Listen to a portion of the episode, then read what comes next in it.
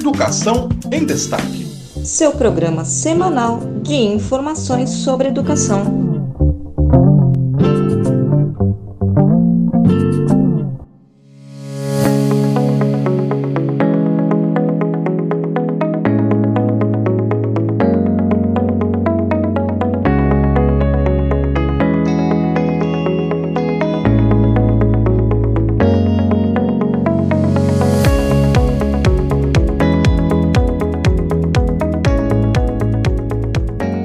País conseguiu se desenvolver plenamente sem implementar políticas de Estado para a educação e para a ciência, tecnologia e inovação. A educação é porta de acesso a empregos de melhor qualidade e com maior remuneração, amplia oportunidades e possibilita um desenvolvimento econômico mais equânime. O domínio em larga escala de ciência, tecnologia e inovação é condição necessária para tornar as empresas competitivas globalmente, aumentar a riqueza e fortalecer a soberania das nações. Nos anos recentes, tem havido um retrocesso sem precedentes nas políticas de ciência, tecnologia e inovação no país. O desmonte das instituições públicas na direção do Estado mínimo é a marca de um governo que aprofunda a agenda neoliberal e um ajuste fiscal irrealista. Vamos na direção oposta dos países desenvolvidos e, ultrapassando as piores previsões, caminhamos na direção do obscurantismo, sob um governo que nega a ciência em cada um de seus atos e retrocede na formação da população. Este é um trecho do manifesto Educação e Ciência para Reconstruir o País, que tem como signatários ex-reitores, pesquisadores, professores e lideranças que se apresentam à sociedade como pré-candidatos ao Congresso Nacional e assembleias legislativas nas eleições de outubro próximo. Olá, eu sou Francisco Domingos e este é o podcast Educação em Destaque, o seu programa semanal de informações sobre educação direto de Brasília. O programa desta semana é uma entrevista exclusiva com um dos principais articuladores do manifesto Educação e Ciência para Reconstruir o País, o professor Eduardo Madureira Brasil, professor e ex-reitor da Universidade Federal de Goiás e ex-presidente da Andifes.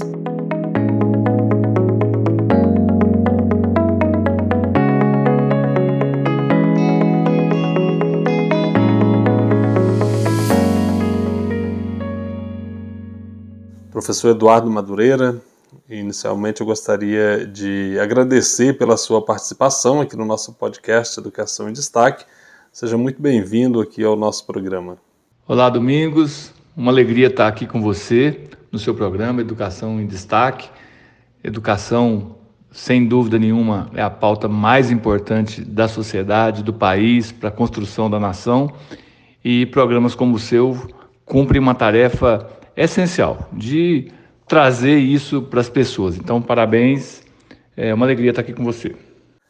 Professor Eduardo, o senhor é um dos articuladores do manifesto Educação e Ciência para Reconstruir o País. Eu gostaria que o senhor explicasse para o nosso ouvinte é, como surgiu a, a ideia de organização desse manifesto e por que, que ele é necessário. Bom, Francisco, deixa eu contextualizar um pouquinho. Né? Eu fui é, reitor da universidade por três períodos, né?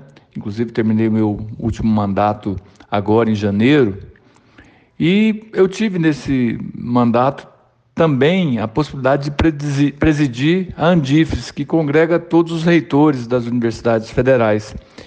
E claro que isso traz para a gente um espaço de interlocução muito privilegiado. Uma outra coincidência foi que o professor Jerônimo, também aqui de Goiás, presidiu o CONIF, que é o Conselho dos Dirigentes dos Institutos Federais do país, que são 38 institutos federais, mais o Colégio Dom Pedro II e mais dois Cefetes.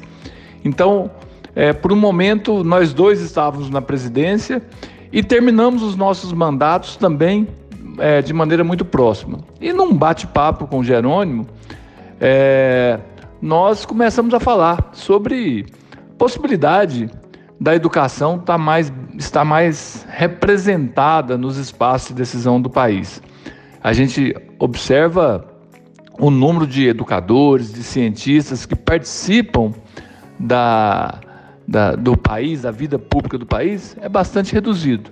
Então começamos a sondar algumas pessoas é, sobre essa possibilidade. Para nossa surpresa, a receptividade foi muito grande, foi muito boa, e não só de ex-dirigentes, mas de professores, de pessoas que são grandes cientistas, grandes educadores, que não estão dispostos a, também a disputar uma eleição, mas que apoiam esses que, que topam essa, essa empreitada, vamos dizer assim.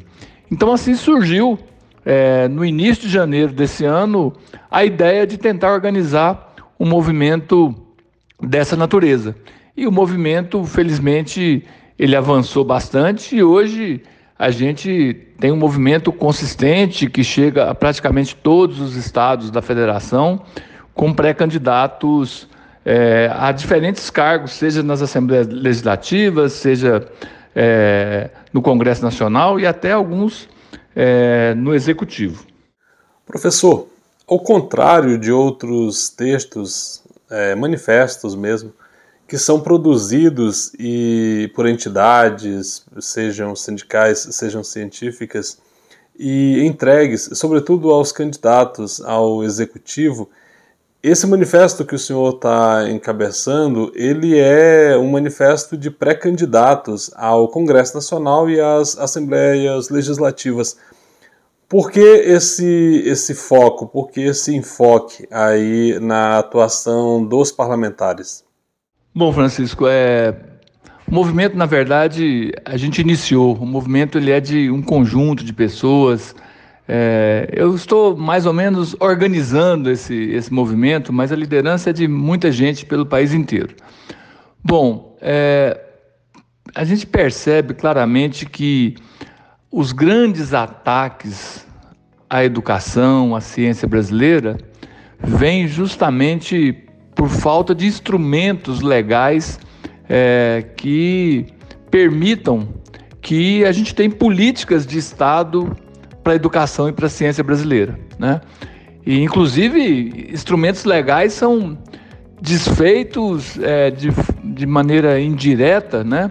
como aconteceu com o Plano Nacional de Educação, que foi aprovado por aclamação no Congresso Nacional em 2014 e foi revogado de fato, né, ainda que de forma indireta, pela emenda constitucional 95, que retira todas as possibilidades de avançar naquelas 20 metas tão importantes para o país, né, é, ao limitar é, a aplicação de recursos, né, ampliação da aplicação de recursos é, para a educação é, no, no, país. Então, é, outras questões como autonomia universitária, como assistência estudantil, carecem de regulamentações. Então, o espaço de disputa né, é no Congresso Nacional, é nas assembleias legislativas e nós é, pretendemos né, trazer né, esse debate de forma mais permanente, tanto no Congresso quanto nas assembleias. E, claro, nos somar aos outros parlamentares que já defendem essa bandeira, ainda que em número reduzido, que eles, eles estão presentes no Congresso, mas reforçar esse time, quem sabe construindo aí uma bancada da educação, uma bancada do, do conhecimento. Então, foi isso que motivou a gente é, a se organizar e pleitear esses espaços de decisão. Um dos pontos de destaque no manifesto que vocês estão apresentando trata sobre autonomia universitária. Por que, que esse tópico é tão importante na sua opinião? Olha, Francisco, esse talvez seja o tópico mais importante. A autonomia universitária é constitucional. A universidade é uma das poucas instituições da República que gozam de autonomia universitária. Entretanto, na prática, a autonomia universitária tem sido afrontada e atacada o tempo todo. Vou dar alguns exemplos para você, mas o que tem mais chamado a atenção nos últimos meses é a nomeação dos dirigentes. Né?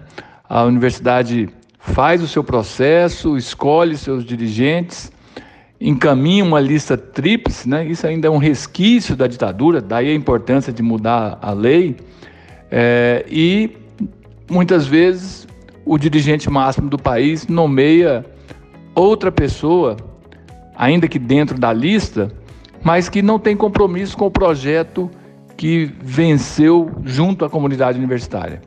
Então hoje nós temos universidades sendo administradas quase que por ad referendo do, dos reitores, né? que não são reitores que têm legitimidade perante a, a, sua comunidade. Então esse é um exemplo. Mas para além disso, né, os ataques às universidades acontecem também em outros campos. Por exemplo, é, a liberdade de expressão, a liberdade de cátedra, né? Nós tivemos que fazer disputas no Supremo para garantir que a universidade fosse um espaço de discussão política. Né? Olha que absurdo, que ponto nós chegamos, a universidade não poder discutir política. E é importante dizer que na universidade a política é discutida a partir do contraditório, do respeito à opinião do outro, né? de forma a construir é, e não é, a destruir, como a gente tem visto no, no, no país. As universidades hoje padecem, por outro lado, de um financiamento para dar conta de todas as suas funções. Universidades são essenciais para o país. Né? É na universidade que se produz a ciência para o futuro da humanidade.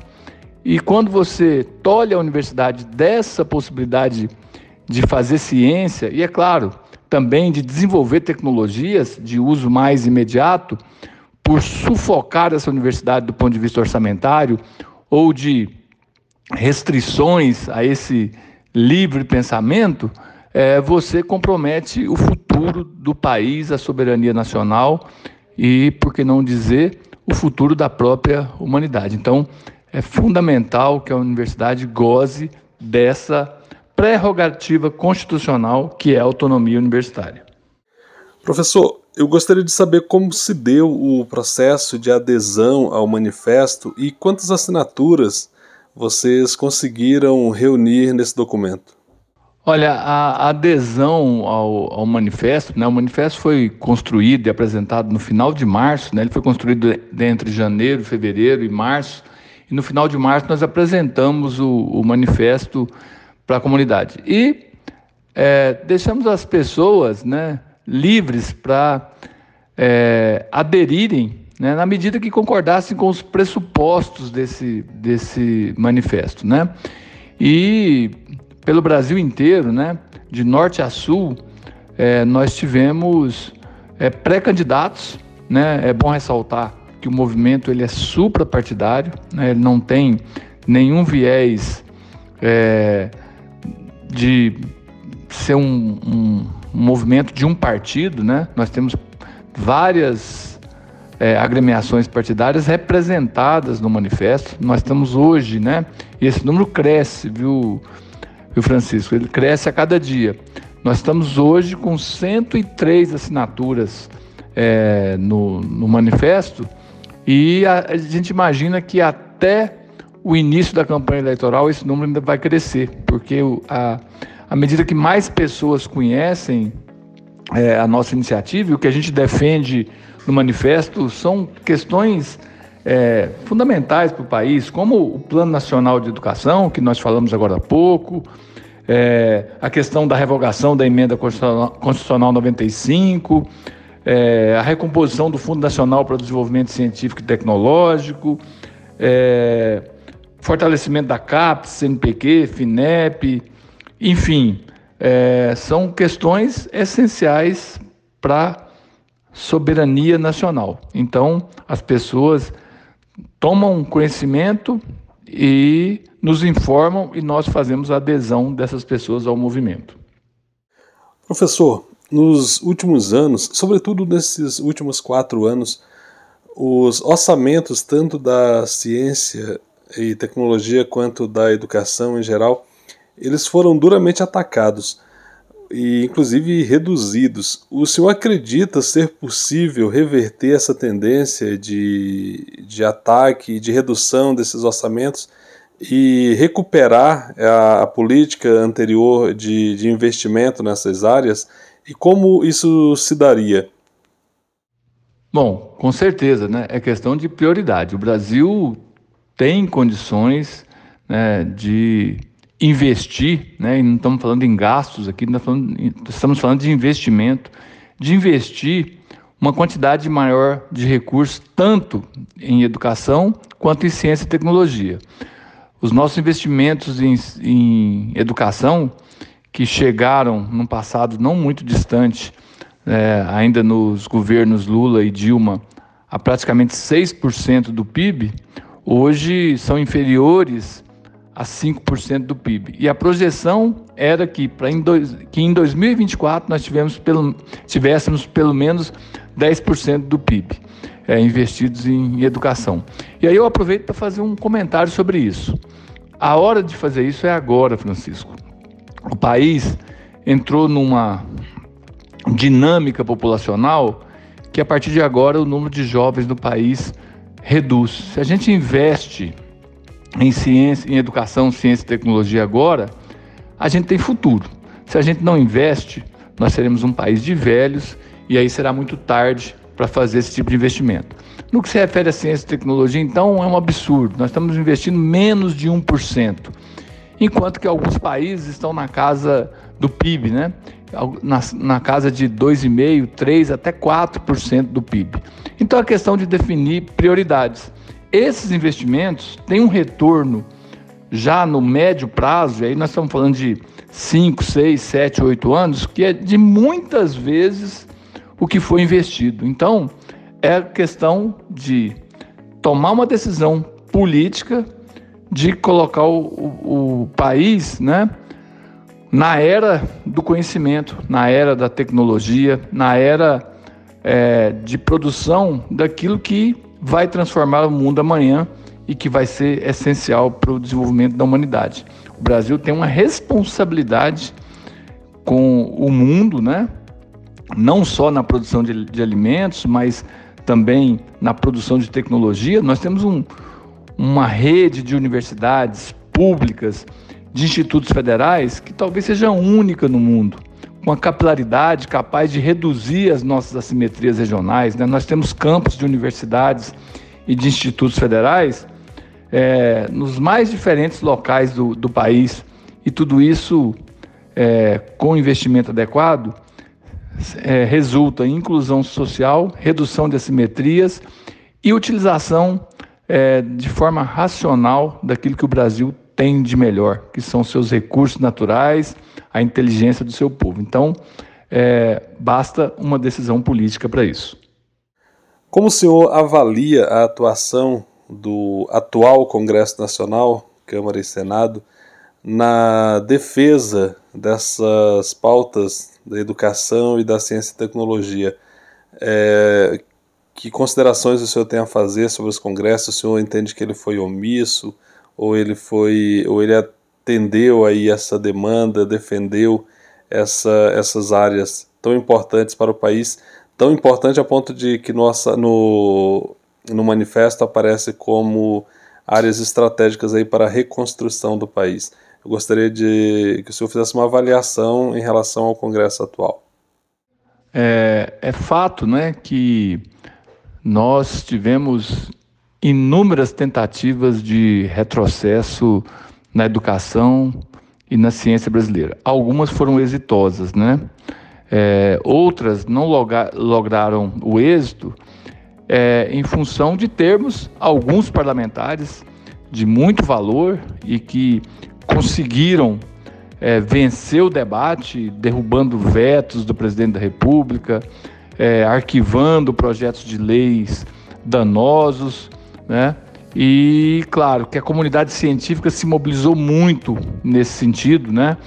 É, seja através dos sindicatos, das categorias docentes, de técnicos administrativos, movimento estudantil, é, associação dos dirigentes, a Sociedade Brasileira para o Progresso da Ciência, Academia Brasileira de Ciência, é, várias entidades lutaram muito para preservar o CNPq, a CAPES, a FINEP, preservar o, orçamento e com muita luta é, conseguiram alguns êxitos de redução de danos. Então, é, a minha avaliação do atual Congresso é que, é, sob pressão, né, e graças a valorosos parlamentares, a gente conseguiu evitar o mal maior. Mas nem de longe nós tivemos avanços significativos nesse período. E a gente vê isso com muita tristeza. E por isso mesmo surge o movimento para poder é, se juntar a esses parlamentares valorosos, como eu disse, a essas entidades todas e sim fazer a luta para a gente ter avanços e não conter retrocessos, como foi a tônica desse período. Professor, haverá um ato de lançamento desse manifesto? Como é que isso vai acontecer? E aí o senhor já fica à vontade para convidar a nossa audiência aqui para acompanhar esse lançamento. Exatamente. Na próxima terça-feira, é, durante a realização da 74ª reunião anual da Sociedade Brasileira para o Progresso da Ciência, que vai acontecer em Brasília, na Universidade de Brasília, nós faremos simultaneamente um ato é, de apresentação desse manifesto à comunidade científica. Será às 18 horas no, no auditório do Instituto de Ciências Sociais da, da UNB, com a participação de grandes nomes da ciência e da educação brasileira que é, explicitarão a importância desse movimento, a importância da representação. É, a gente espera que a comunidade universitária e a comunidade, a sociedade em geral, possa participar conosco desse momento. Estarão lá vários dos pré-candidatos, né, do Brasil inteiro, aqueles que conseguirem se deslocar. Teremos lá cerca de 30 ou mais desses 100 pré-candidatos é, presentes e a gente espera que tenhamos ali um momento de é, coroamento dessa primeira etapa, né? Nós estamos agora na fase de pré-candidaturas, daqui a pouco temos as convenções, aí teremos sim candidatos, né? A partir é, do dia 5 de, de agosto teremos candidatos, a partir do dia 16 aí teremos as campanhas, e é importante que as pessoas saibam que existe esse movimento, que existe esse, existem esses candidatos e que somem forças para que a gente possa ter essa representatividade é, que dará suporte né, à reconstrução do país ao lado de outros é, lutadores e entusiastas da educação e da ciência. Professor Eduardo, muito obrigado por ter aceitado conversar aqui com os nossos ouvintes. Muito obrigado mesmo pela sua participação no podcast Educação em Destaque e gostaria de deixar esse espaço aberto aqui para que o senhor possa voltar mais vezes. Boa sorte aí na articulação do manifesto e vamos torcer para que a educação e a ciência, a ciência e tecnologia possam ser valorizadas no nosso país, porque são áreas que realmente determinam o futuro de um país. Muito obrigado. Eu que agradeço, Francisco, é, o espaço, a oportunidade de conversar aqui com o seu público é, e de trazer algumas reflexões, alguma, algumas ideias, né? É, o que move a gente, sem dúvida nenhuma, é esse desejo de ver o Brasil um país soberano, inclusivo, com justiça social, com menos assimetrias regionais e que, para tanto, a gente precisa de prioridades. Né? Como a Coreia fez, o Japão fez, os Estados Unidos continuam fazendo, a Alemanha faz, é, Nova Zelândia, Austrália, poderíamos citar aqui inúmeros exemplos pelo mundo de países que tomaram essa decisão de priorizar educação, ciência, tecnologia, inovação e conseguiram né, é, romper com a, a, as barreiras né, do, do não desenvolvimento. Né? São países protagonistas do ponto, do ponto de vista mundial, que investem é, quantias significativas é, per capita no, no, no mundo, né, em seus países, para que possam né, ser os grandes é, players né, do, do, do cenário mundial. Então, nós queremos colocar o Brasil nessa reta, né, nessa direção, né? É, junto com muitos outros atores que acreditam nisso. Um grande abraço aí, bom trabalho e espero você lá na terça-feira, dia 26 do 7, às 18 horas, no auditório do Instituto de Ciências Sociais. Muito obrigado.